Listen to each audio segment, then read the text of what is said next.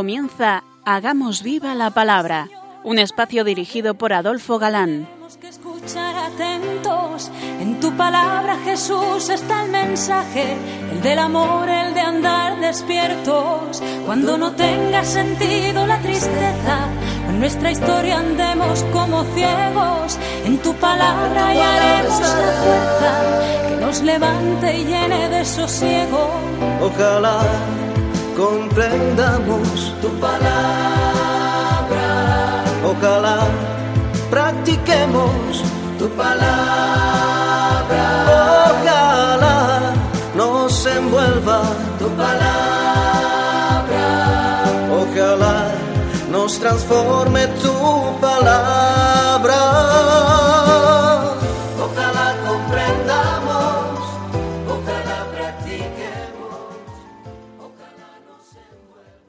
Hola amigos, un día más nos acercamos a la frescura de la palabra de Dios y como solemos decir, hace que nos sintamos siempre jóvenes, frescos, muy vitales. Aquí estamos de nuevo, Katy, Adolfo, y Ana, dispuestos a pasar este rato en vuestra compañía. Bienvenidos a nuestro programa Hagamos viva la palabra. Comenzamos hace 15 días un nuevo curso, dedicado en esta ocasión a un libro de especial actualidad, y que es el último que tenemos en nuestras Biblias, el Apocalipsis. antes de entrar en el estudio detallado del texto, os decíamos en la última emisión que era necesario explicar, al menos eh, por encima, al menos someramente, algunos de los significados y conceptos generales, para no perdernos en un texto cuajado de simbologías, escrito en un lenguaje apocalíptico, pero con unas revelaciones tan extraordinarias que nos harán sentir especial gozo. Y ya explicamos el sentido de algunos números, colores, etcétera. Pero como irán saliendo en el texto, lo volveremos a recordar en cada momento. Dicho esto, continuamos poniendo los raíles para que luego ande nuestro tren y seguimos con las aclaraciones de simbologías. Si, por ejemplo, ya sabemos que el número 10 puede revelar abundancia y que el cuerno es un símbolo de fuerza y el 7 plenitud, no nos extrañará que el vidente de Patmos, el autor de Apocalipsis, viera a la bestia con diez cuernos y siete cabezas, abundancia de fuerza y plenitud de maldad. Pero, ¿de quién está hablando? ¿Quién es la bestia? Pues bien pudiera ser Roma y sus siete cabezas las siete colinas, o también que camufle la visión de siete emperadores romanos y sus diez reyezuelos vasallos. Pero como estamos en tiempos de persecución para los cristianos, el autor revela, pero veladamente, no olvidéis que las represalias podrían ser terribles, ya lo estudiaremos el capítulo 13 cuando aparezca la bestia, por ahora saber que no me tengo que romper la cabeza para, para ajustar diez cuernos en siete cabezas, así literal como suena. Y si hemos escogido este texto para ejemplo, es por lo que dice esta cita. Aquí es donde se requiere inteligencia, tener sabiduría. Las siete cabezas son siete colinas sobre las que se asienta la mujer. Son también siete reyes. Pues sin que defina nada, aunque parezca clara, el número 7 no puede tomar por un número exacto de emperadores, por ejemplo, y como veis, el mismo autor afirma mm, que un símbolo puede tener más de un sentido, pues dice son siete colinas y son también siete reyes, como hemos escuchado. Hay también símbolos mm, de muy difícil interpretación, perdón, de muy fácil interpretación. Por ejemplo, ¿quién no sabe que el león ruge cuando va a devorar y su rugido hace temer a los pastores? Dice, por ejemplo, el profeta Amos. Rugiendo el león, ¿quién no temerá? Pues también veremos este simbolismo en el capítulo 10 de nuestro libro. El silencio. Otro símbolo que indica que se aproxima algo importante, algo de gran expectación. Silencio, advertía Sofonías. Silencio en la presencia de Yahvé, porque se acerca el día de Yahvé.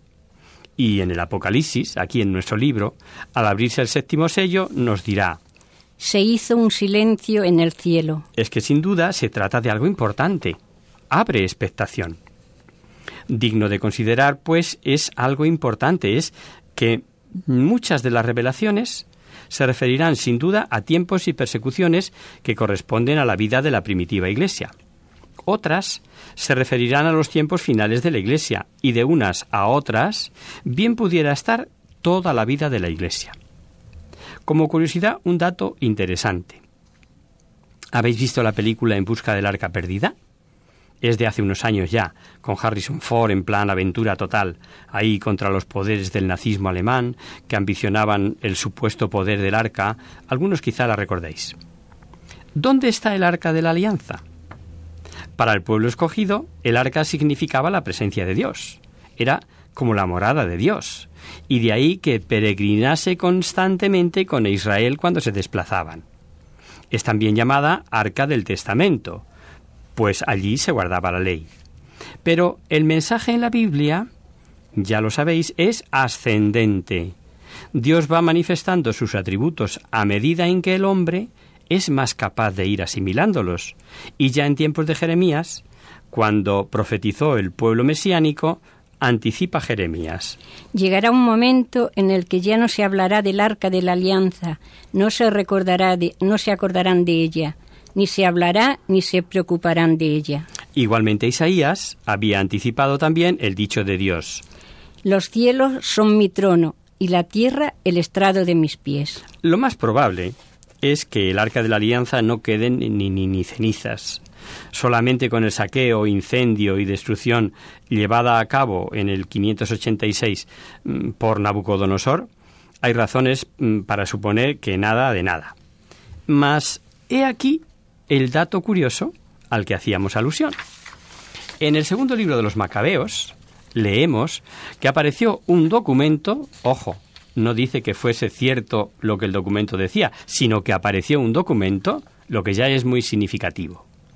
Y en ese documento se decía que Jeremías, por inspiración divina, escondió en una gruta el arca, tapando la entrada con un muro, y que al intentar algunos de los acompañantes dejar señalizado el lugar, Jeremías les reprendió diciendo Este lugar quedará desconocido hasta que Dios vuelva a congregar a su pueblo y tenga de él misericordia.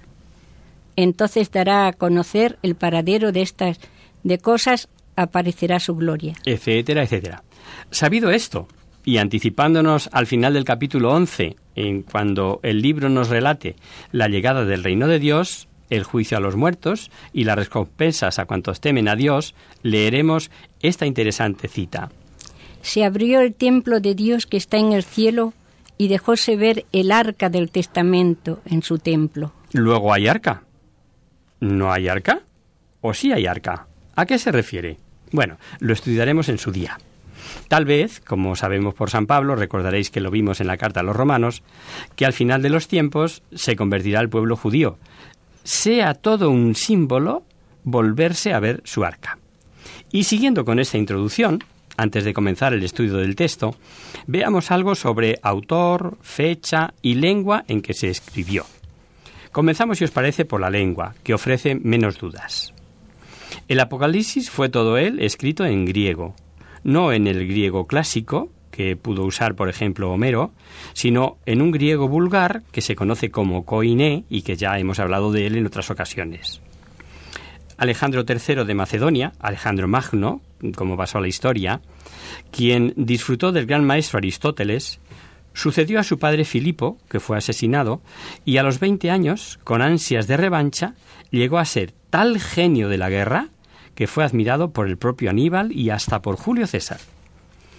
En un abrir y cerrar de ojos, se merendó todo el Asia Menor, Siria, Fenicia, Palestina, Egipto, y como no era menos de esperar de su talento, impuso el koiné, este idioma, este griego vulgar, para todo su vasto imperio, de forma que este idioma, este griego, es el que era hablado y entendido por toda la primitiva iglesia. Y en este idioma, como hemos dicho ya en otras ocasiones, fue en el que se escribió todo el Nuevo Testamento.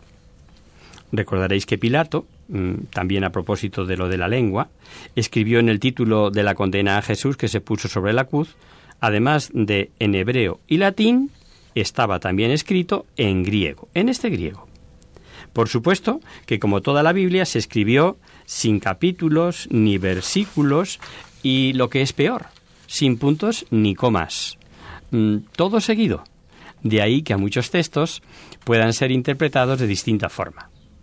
En capítulos, también siguiendo con la curiosidad, se dividió la Biblia en el siglo XIII y en versículos en el siglo XVI. Otro aspecto, el del autor. No podemos dudar que se llamaba Juan, porque así lo dice el libro nada más comenzar. Leamos.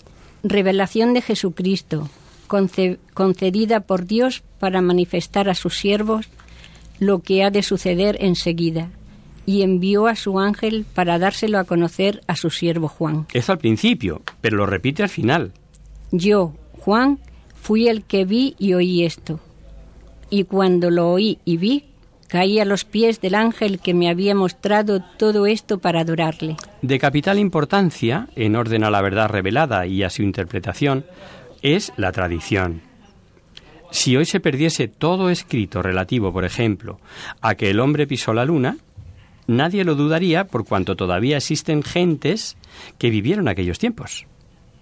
Apenas 50 años de la muerte y resurrección de Jesucristo, había cristianos que habían recogido testimonio incluso de quien había sido discípulo del propio autor. Tal es el caso de San Irineo, que fue discípulo de San Policarpo, a su vez discípulo de San Juan Evangelista. Y un testimonio que vale por todos es el del propio San Policarpo, que convivió con el autor. Santos padres como Justino, que es del 153, Clemente de Alejandría, del 215, el fogoso cartaginés Tertuliano, o un hombre excepcional, mm, de una capacidad intelectual y fecundidad literaria extraordinaria como Orígenes, aseguran que ese Juan, ese San Juan que figura como autor del libro, no es otro que Juan Evangelista, el discípulo amado, el que reposó la cabeza en el pecho de Jesús, y que fue, como sabemos, el testigo por antonomasia. Él estuvo desde el principio. Cuando vio a Jesús en el Jordán, hasta el final en el Gólgota. Y no extraña que a quien encomendó Jesús cuidar de su madre, es el Espíritu Santo el que le eligiese para inspirarle tan importante revelación. Y al final del libro, cuando el texto dice, Yo, Juan, fui el que vi y oí esto, hay un versículo impresionante. Y si alguno quita algo de la palabra de este libro profético, Dios le quitará su parte en el árbol de la vida y en la ciudad santa que se describe en este libro. Ya llegaremos a ello. Como ha dicho Katy, es un versículo impresionante. Ya sabéis, queridos oyentes, que cuanto no está definido por la Iglesia o no es una verdad de creencia universal, existe libertad para aceptar o rechazar, creer o dudar. La autoría del Apocalipsis no es una verdad revelada. Cada cabal puede aceptar a Juan Evangelista como autor o dudar de ello. Nosotros nos quedamos con la mayoría de los intérpretes, prácticamente todos hasta el siglo III, y damos por bueno los que escribía desde Éfeso San Justino en el 153, como os he dicho, en favor de la revelación de Apocalipsis y que es que le fue hecha a un varón llamado Juan, que fue uno de los apóstoles de Cristo. Igualmente tiene suma importancia el testimonio del llamado fragmento de Muratori, catálogo cuyo original es del fin del siglo II.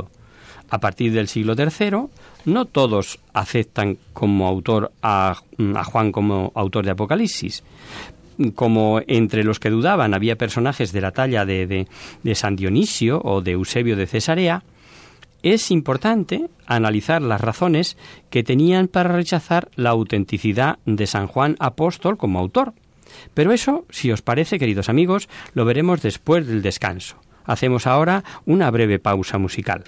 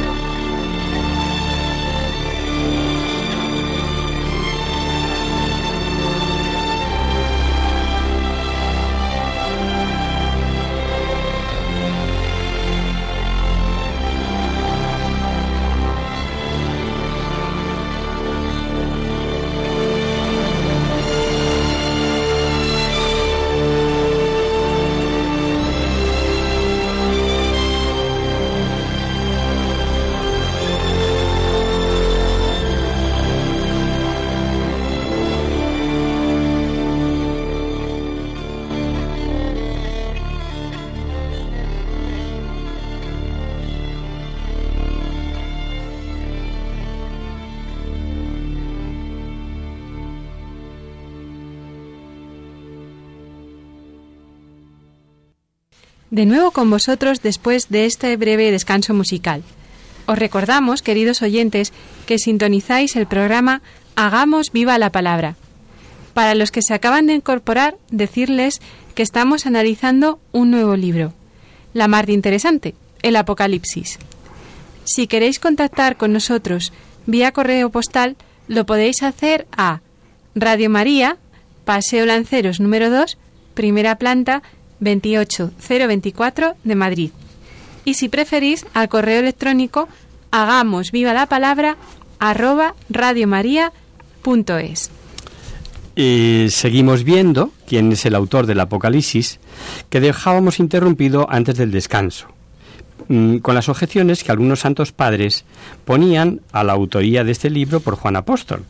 Es decir, que no em, afirmaban que pudiera ser San Juan Apóstol el autor. Veamos. Hay en el Apocalipsis un problema que en su día estudiaremos a fondo y que ha sido objeto de controversias y que se han vertido sobre él ríos de tinta. Y es el famoso milenarismo. No nos vamos a meter en detalle ahora con él.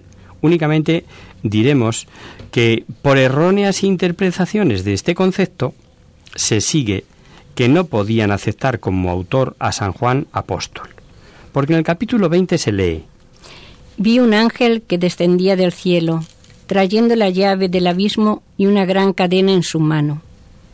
Cogió al dragón, la serpiente antigua, que es el diablo, Satanás, y le encadenó por mil años. Le arrojó al abismo y cerró, y encima de él puso un sello para que no extraviase más a las naciones hasta terminados los mil años, después de los cuales será soltado por poco tiempo.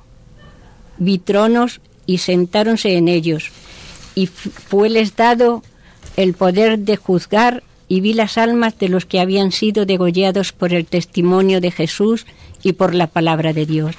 Y cuando no habían adorado a la bestia ni a su imagen, y no habían recibido la marca sobre su frente y sobre su mano, y vivieron y reinaron con Cristo mil años. Los restantes muertos no vivieron hasta terminados los mil años. Esta es la primera resurrección. Bienaventurado y santo el que tiene parte en la primera resurrección. Sobre ellos no tendrá poder la segunda muerte, sino que serán sacerdotes de Dios y de Cristo, y reinarán por él por mil años. Efectivamente, esta es la madre del Cordero. Interpretaban este pasaje del capítulo 20 literalmente, como lo hacen ahora los testigos de Jehová más o menos, creyendo que al final de los tiempos se establecería el reino de Dios en la tierra durante mil años, reinando con Cristo aquí en la tierra y como en un paraíso. Los santos que hayan experimentado una primera resurrección, ya llegaremos, ya lo explicaremos en su día. Y al explicarse o al aplicar el texto como literal, no es extraño que algunos llegasen a decir Un libro que enseña doctrina tan nefasta no puede ser de un apóstol y menos del apóstol Juan. Porque además, en la forma de vida de esos mil años, pues podéis suponer, queridos amigos, había opiniones para todos los gustos. Y veis, por tanto, que el rechazo no era sino por mala interpretación del texto. Con ello parece como si, negando al autor, defendieran la categoría de Juan. Otros dudan por cuanto el apóstol Juan omite siempre su nombre en el Evangelio. Recordemos que suele esconderlo siempre bajo el discípulo amado o el discípulo que amaba a Jesús, y en este libro repite ser Juan el que recibe la revelación. Pero esta verdad indiscutible favorece para muchos exegetas el que sea todo un apóstol y de la talla de San Juan el autor. Veamos. La Biblia cuenta con muchos libros en los que no figura el autor, y en cambio sí aparece autor en libros proféticos. Algunos ejemplos. Vamos a ver el comienzo de algunos libros proféticos. Visión de Isaías, hijo de Amós, en Isaías 1.1, y al comienzo del libro... Palabra de Jeremías, hijo de Elcías, en Jeremías. Esto es en eh, el comienzo del, de Jeremías, y a continuación... Estando yo en medio de los cautivos, fue dirigida la palabra de Yahvé a Ezequiel. En Ezequiel 1. Y si leemos... Palabra de Yahvé dirigida a Oseas, hijo de Beerí en tiempos de Ocía. También en el capítulo 1, versículo 1 del profeta Oseas. Y así podríamos seguir viendo en los libros proféticos cómo el autor se da a conocer. Y de inmediato, al comienzo, para que sepan quién es el que habla y el nombre de quien habla. Pues bien, también el Apocalipsis comienza diciendo, recordémoslo, Revelación de Jesucristo, concedida, concedida por Dios para manifestar a sus siervos lo que ha de suceder enseguida. Y envió a su ángel para dárselo a conocer a su siervo Juan. ¿Por qué otros libros no citan el autor y los libros proféticos sí?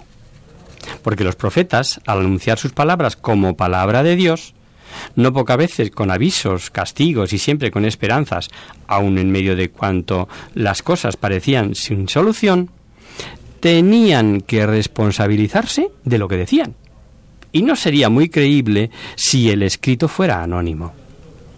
Y habíamos dicho que Juan se oculta cuando escribe como discípulo amado, como, como el que reclinó la cabeza en el pecho de Jesús, el discípulo mm, eh, que al pie de la cruz recibe a María. Y ahí se demuestra la talla de este discípulo, su exquisita humildad y sencillez. Pero cuando se trata de revelaciones, cuando se trata de tan impresionantes y misteriosas visiones que tenían y tienen que ser aceptadas por la Iglesia, claro que como garantía tiene que decir quién es. Y dice quién es, Juan. Y Juan dice vuestro hermano y compañero.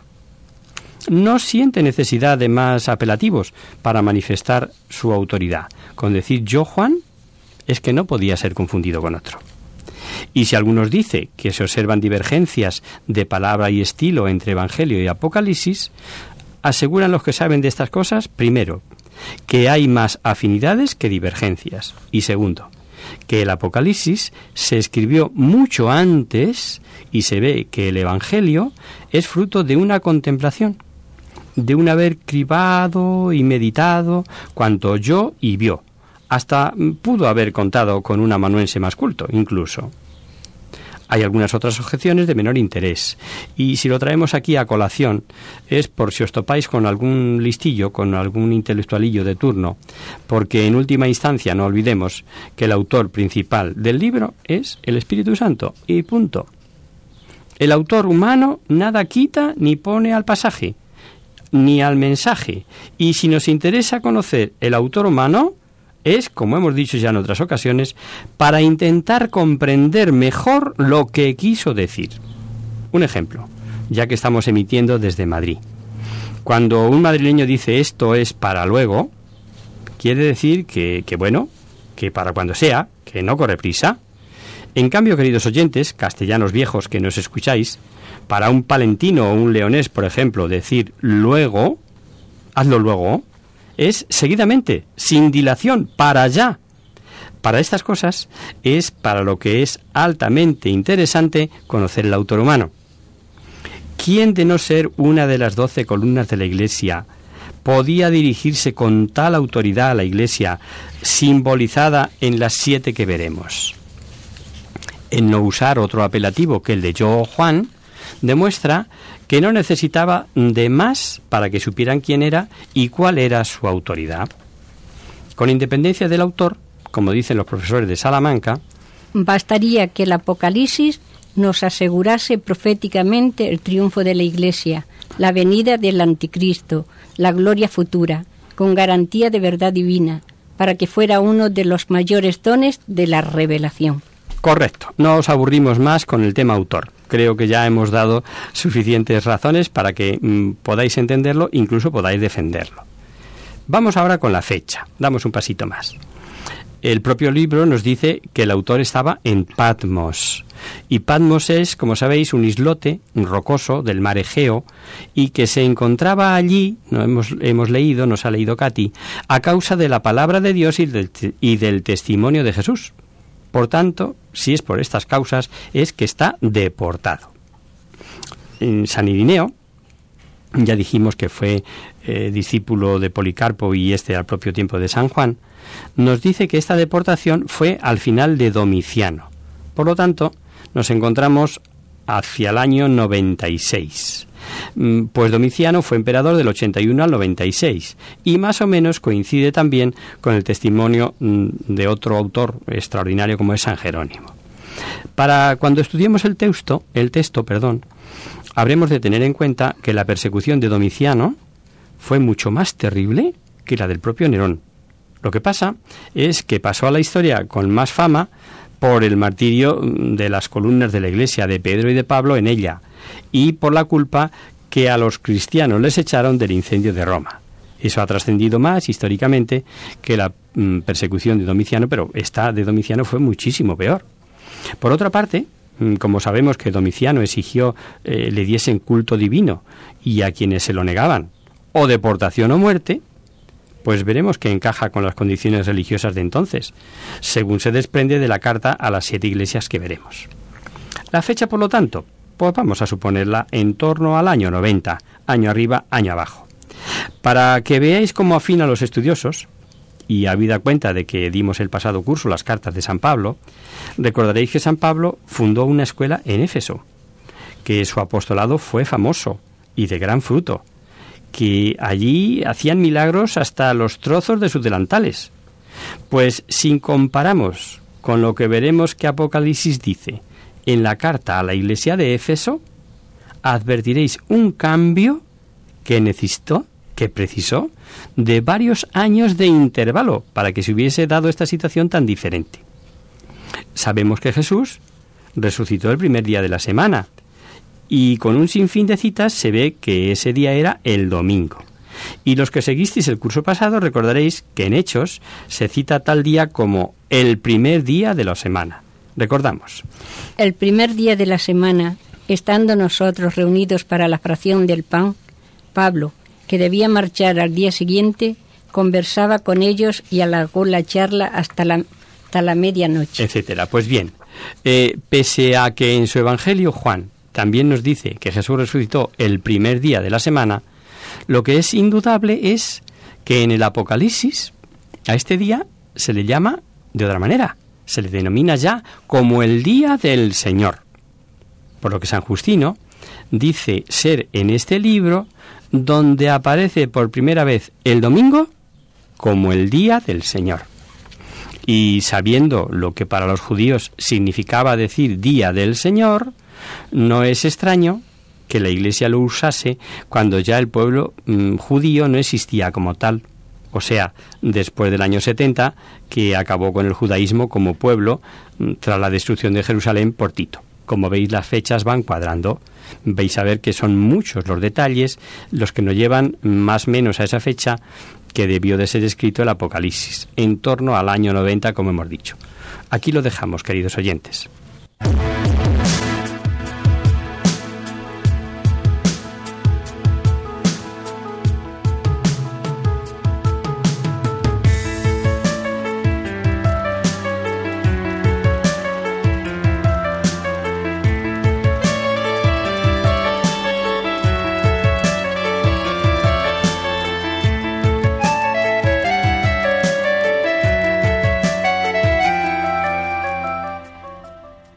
Comenzamos nuestro espacio de conocer, descubrir, saber.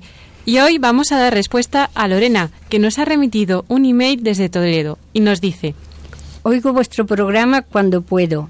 Estoy estudiando y me ha surgido una duda que me gustaría me pudierais aclarar.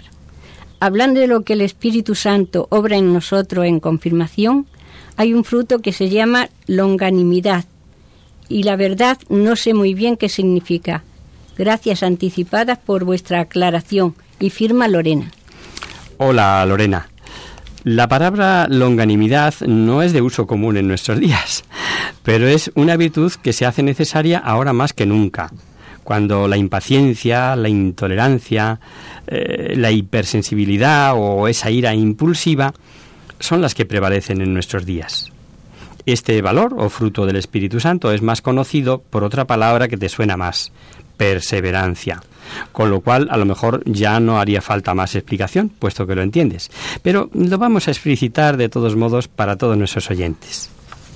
Es el valor que nos impulsa a marcarnos objetivos elevados y a abordar grandes empresas. Y como siempre, vamos a empezar por definirlo. ¿Qué entendemos por longanimidad? La longanimidad es el valor que radica en la resolución y el esfuerzo que se emplea para alcanzar un objetivo. Es decir, ser capaces de mantener la vista fija en nuestro objetivo sin importarnos el esfuerzo, la espera o los obstáculos que surjan, que surgirán seguro. El padre Toplau, en su obra Las virtudes cristianas, se refiere a la perseverancia o longanimidad con estas preciosas palabras. La longanimidad es una virtud que consiste en saber aguardar. Saber aguardar a Dios, al prójimo y a nosotros mismos. ¿En qué? En el bien que de ellos esperamos. Por consiguiente, la longanimidad consiste en evitar la impaciencia que podría causarnos la demora o tardanza de este bien. Saber sufrir esta tardanza, he aquí en realidad lo que es la longanimidad. Por eso también algunos lo llaman larga esperanza. Es decir, saber aguardar la llegada del bien, ya provenga de Dios, ya provenga del prójimo o de nosotros mismos, sin impacientarnos, aunque el bien esperado tarde en llegar. Pero es que hoy día somos tan impacientes, parece como si el ritmo trepidante de la vida moderna eh, no nos permitiera la más mínima pérdida de tiempo. Y a propósito de la impaciencia, el Papa Francisco, en unos ejercicios espirituales impartidos, siendo todavía cardenal, se refería a ella con estas palabras. La impaciencia tiene un castigo inmanente, la esterilidad. El impaciente, por quererlo todo de golpe, se queda sin nada. Sus proyectos son como semilla que cayó en la roca, no tienen profundidad, son meras palabras sin consistencia. Mm, conviene que nos preguntemos mm, cuánto de impaciencia hay en nosotros ¿Y qué culpa tiene esta impaciencia en nuestros fracasos? ¿Cuántas veces, por quererlo todo, ya nuestros proyectos se quedan en eso, en agua de borrajas? Y vamos un poco más allá. Nuestra fe, nuestra vida cristiana, ¿es como semilla que cayó en la roca? Empezamos con mucha ilusión una tarea evangelizadora, por ejemplo, o una actividad de voluntariado, o un curso de formación, o, o unos hábitos de vida diaria, y ante los primeros insabores, ante los primeros obstáculos, que siempre los hay, desistimos. Si nos sentimos identificados con estos ejemplos, quizás las palabras eh, del obispo de Segovia, de Segovia, Ángel Rubio, eh, refiriéndose a la perseverancia, mm, nos den una idea más, nos ayuden. Leamos. Este fruto del Espíritu Santo confiere al alma una amplitud de vista y de generosidad, por las cuales esta sabe esperar la hora de la divina providencia, como ve que se retrasa el cumplimiento de sus designios y sabe eh, tener bondad y paciencia con el prójimo, sin cansarse por su resistencia y su oposición. Qué importante es saber esperar los tiempos de Dios, que no son nuestros tiempos. Muchas veces nos impacientamos porque las dificultades duran más de lo que nosotros esperábamos, lo que deseábamos o creíamos que iban a durar. Y muchas veces nos quejamos porque parece que Dios no escucha nuestras oraciones. En esos momentos es cuando se pone en juego la longanimidad, el ser capaces de esperar sin cansarnos. Seguimos leyendo las palabras de Ángel Rubio. Longanimidad es lo mismo que un gran coraje y gran ánimo en las dificultades que se oponen al bien. Es un ánimo sobrenaturalmente grande en concebir y ejecutar las obras de la verdad. Gran coraje y gran ánimo en las dificultades, siendo fieles a la verdad, pese a que el enemigo nos ponga zancadillas, que nos la pondrá constantemente. La perseverancia, la constancia, la, tenacidad son imprescindibles para superar todo tipo de adversidades y para lograr cualquier objetivo, como dice un proverbio chino. Si te caes siete veces, levántate ocho. La perseverancia se sostiene mediante la motivación. Esta, la motivación, es la que nos impulsa hacia un objetivo, la que nos hace levantarnos tras cada fracaso. Y en el mismo sentido, Miguel Unamuno decía, El modo de dar una vez en el clavo es dar cien veces en la herradura. Eh, si se quiere ser perseverante, habrá que ejercitarse también en la magnificencia y en la paciencia. La magnificencia porque nos ayuda a emprender obras difíciles de realizar sin amilanarnos ante la magnitud del esfuerzo requerido, eh, confiado en conseguir los objetivos aunque sea a largo plazo. Y la paciencia, porque nos da fuerzas para esperar, soportar el dolor, el infortunio, el, infortunio, el fracaso, hasta llegar a la meta propuesta. A la perseverancia precisamente quedan supeditadas todas las demás virtudes, pues sin perseverancia no se conseguirá adquirir ninguna. Arturo Graf lo explica del siguiente modo. La perseverancia es la virtud por la cual todas las virtudes dan su fruto. Dan su fruto. Ella, la perseverancia, se cimenta en la confianza que tenemos en nosotros mismos y en nuestras capacidades. Pero cuidado, porque esta confianza puede tener dos vertientes, una positiva y otra negativa. La positiva, por la que hay que ir, mm, se refiere a la autoestima. La vertiente negativa, que tenemos que evitar, tiene que ver con la arrogancia o incluso el complejo de superioridad. Por el contrario, cuando nos confiamos en nosotros, cuando no confiamos en nosotros mismos, cuando, cuando tenemos una baja autoestima, cuando el desánimo y la inseguridad, que son dos de los grandes aliados del fracaso, pero tranquilos, aunque el desánimo y el abandono pueden ganar mm, ocasionalmente la partida, incluso en los casos más adversos, la perseverancia y la confianza en uno mismo nos permitirán superar las contrariedades. ¿Y cómo podemos desarrollar en nosotros mismos el valor de la perseverancia? Pues aparte de lo dicho, aquí tenéis algunos consejillos más. Buscar una motivación. Tener confianza en nosotros mismos y en nuestras capacidades. Después de hacer todo lo que esté en nuestra mano, dejarlo todo en manos de Dios, como dice el viejo refrán, a Dios rogando y con el mazo dando. No darse nunca por vencido, es decir, no cansarse nunca de estar siempre empezando. Y ahora vamos a ilustrar todo esto con un cuento sobre el valor de la perseverancia o longaminidad. Según que a muchos, seguro que a muchos os suena, es bastante conocido y se titula Ranas en la crema. Mm, dos ranas cayeron en un recipiente de leche, de crema, e inmediatamente sintieron que se hundían. Era imposible nadar o flotar mucho tiempo en esa masa espesa. Al principio las dos patalearon con la leche para llegar al borde del recipiente, pero era inútil. Solo conseguían chapotear en el mismo lugar y hundirse. Y para colmo, cada vez era más difícil salir a la superficie a respirar. Una de ellas dice en voz alta No puedo más. Es imposible salir de aquí. Esta materia no es para nadar. Ya que voy a morir, no veo para qué prolongar este dolor. No entiendo qué sentido tiene morir agotado por un esfuerzo estéril, estéril. Y dicho esto, dejó de patalear, se hundió con una rapidez bárbara, tragada por el espeso líquido blanco de la leche. La otra rana, más persistente, más tozuda, quita, se dijo Nada se puede hacer para avanzar en esta cosa. Sin embargo, ya que la muerte me llega, prefiero luchar hasta mi último aliento. No quisiera morir un segundo antes de que llegue mi hora. Ni un segundo antes de que la tocara. Ella no quería. Y siguió pataleando y chapoteando, siempre en el mismo lugar, sin avanzar un centímetro, horas y horas.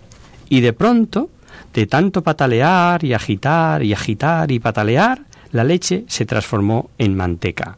La rana, sorprendida, dio un salto y patinando llegó hasta el borde del recipiente.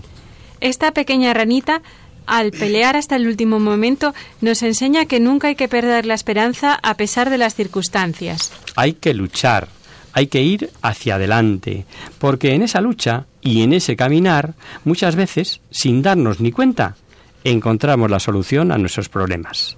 Y como lo colofón, un pensamiento en esa ocasión de Oliver Goldsmith. Nuestra mayor gloria no está en haber, no haber caído nunca, sino en levantarnos cada vez que caemos. Traducido al obrar cristiano, solemos decir que la santidad no radica en no haber caído nunca, en el pecado, en la tentación, sino en levantarse cada vez que caemos. Y hasta aquí, queridos amigos, el programa de hoy. Os dejamos con nuestra sintonía y os recordamos que si queréis dirigiros al programa para cualquier duda, aclaración o sugerencia, participando en el espacio de conocer, descubrir, saber, estamos a vuestra total disposición y encantados de atenderos en la siguiente dirección. Radio María, Paseo Lanceros, número 2, primera planta, 28024 de Madrid. O bien, si lo preferís, al correo electrónico hagamos viva la palabra arroba radiomaria.es. El próximo miércoles, como sabéis, está el programa que alterna con nosotros, la tierra prometida. Por tanto, nosotros nos encontramos de nuevo dentro de 15 días, si Dios quiere. Con un programa en el que seguiremos con la introducción a este interesante libro del Apocalipsis y veremos algo sobre interpretación del mismo y otros datos de interés que nos serán muy útiles antes de acometer detalladamente el texto. Hasta el próximo día, amigos. Hasta el próximo día. Hasta dentro de 15 días.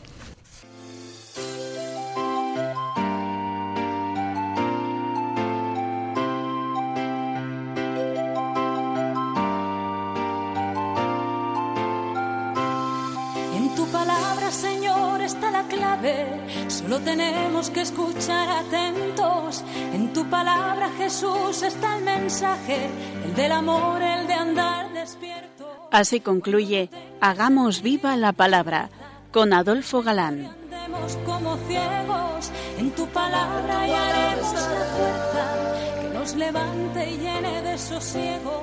Ojalá